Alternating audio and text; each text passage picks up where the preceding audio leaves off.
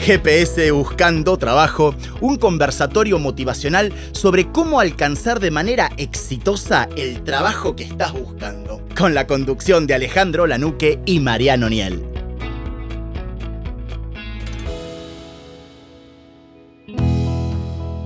Y me llamaron para la entrevista. Ese momento es único. Me mandaron ese mail, lo recibí y me dicen sí, te vamos a hacer una entrevista en Ayacucho 345 el lunes a las 5 de la tarde. Y ahí llego hiper puntual, hasta inclusive 20 minutos antes, que no lo recomiendo llegar tanto tiempo antes. Pero bueno, la cuestión, Mariano, que ahí me presento ese día de la entrevista y yo voy atento a ese momento único. Estoy a punto de conseguir ese trabajo. Ese lo, lo digo como pregunta.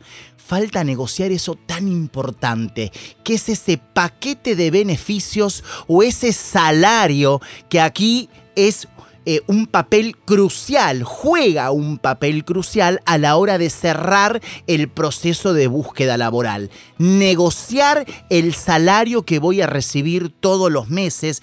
¿Qué pasa con esto, Mariano, que se habla hoy del salario emocional, de la renuncia silenciosa? ¿Qué pasa con ese condimento emocional que no tiene que ver directamente con lo económico, que me motiva o que me desmotiva y que tira la balanza para un lado o la tira para la otra, sin embargo es un elemento muy importante para, ahí, para mí.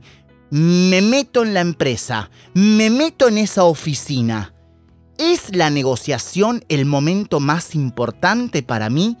¿Es el momento de decirle a ese posible empleador cuáles son mis preferencias salariales? A ver, ya estás en la etapa casi final. El seleccionador le gustó tu perfil, le gustó lo que le comentaste, le gusta cómo sos, le gusta lo que le puedes aportar a la empresa.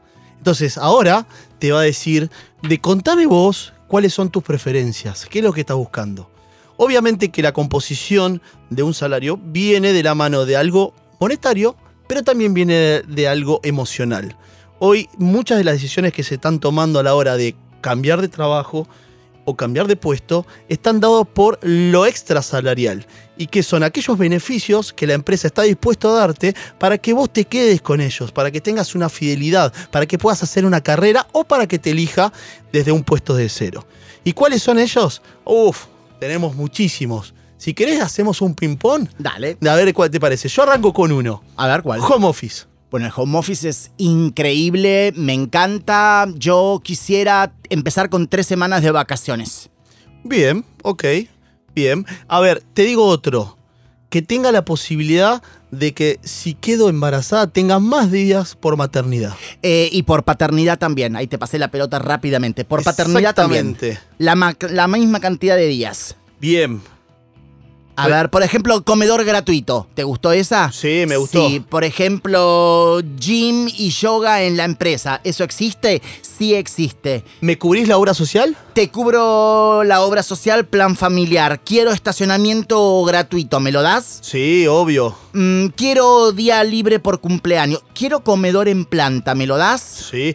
¿Puedo traer mi mascota a trabajar un día? No, no podés traer la mascota. La mascota no. Pero sí quiero saber cuánto voy a ganar. Decime cómo está compuesto ese paquete salarial. Ok, me encanta esto de que el salario emocional alto nunca puede compensar un salario económico bajo.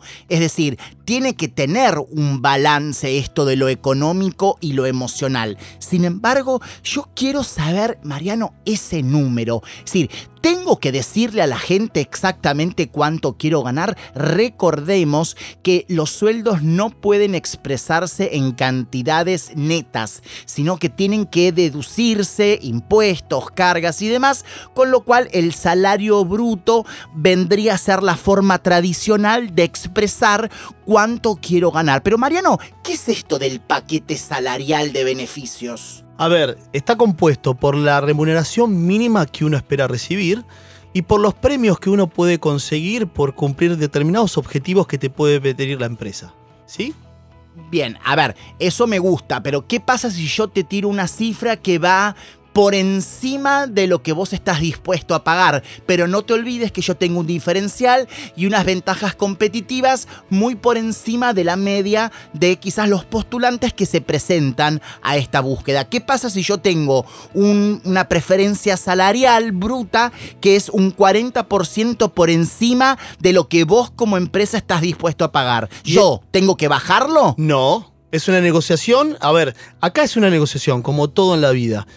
Depende de lo que te ofrezcan y depende de lo que vos estés necesitando o que puedas sacrificar, es lo que vas a aceptar. Si, si, te mejoran las condiciones con otros, con otros condimentos, con estos que ya habíamos hablado, de otros beneficios, podés bajarte un poco más. Pero sí está bien que en tu cabeza te hagas un número del cual no bajarías. Como una máxima y, una mínima. Es verdad, Mariano, esto que dicen que, em, a ver, si el mercado, por ejemplo, está pagando para un puesto de analista, vamos a ponerlo en dólares, no sé, mil dólares mensuales y yo voy con una propuesta de que me dicen, ¿cuál es tu rango de remuneración pretendida? Y yo le digo entre 200 y 400 dólares. Es decir, estoy em, pidiendo un sueldo, no sé, el triple menos de lo que el mercado exige. Para que no te pase eso, es muy importante que todo lo que hagas antes de la entrevista, todo el estudio que se tiene que realizar, tanto a qué empresa vas a ir,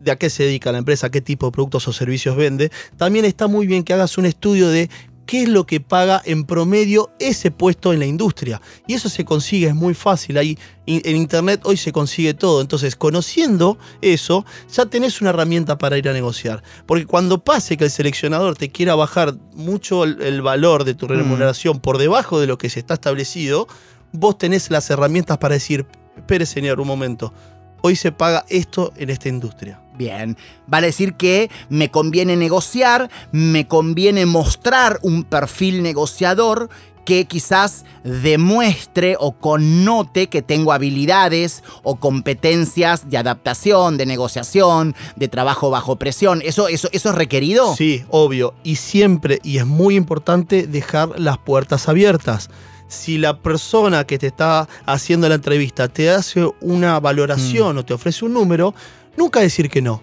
Decir, está bien, lo voy a pensar. Lo voy a evaluar. Lo voy a evaluar.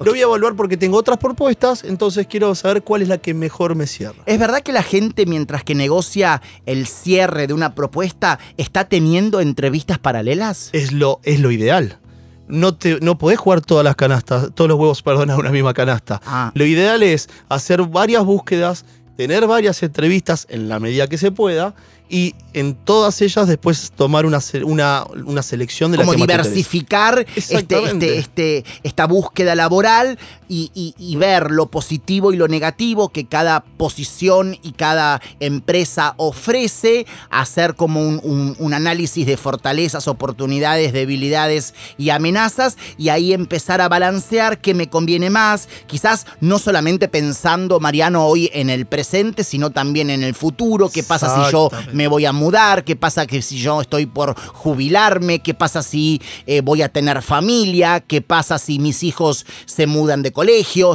son todos condimentos que tengo que tener en cuenta a la hora de negociar un perfil salarial, una remuneración pretendida. Es decir, este looking forward, mirar hacia adelante, mirar hacia adelante con pies sobre la tierra, tratando de tener un salario que se adapte y que cubra mis necesidades, pero que también vaya de la mano con lo que el mercado está pagando. Con lo cual vamos a tener en cuenta que el salario económico y el salario emocional, ambos variables, van a ser dos condimentos necesarios a analizar en este proceso integral de selección de recursos humanos.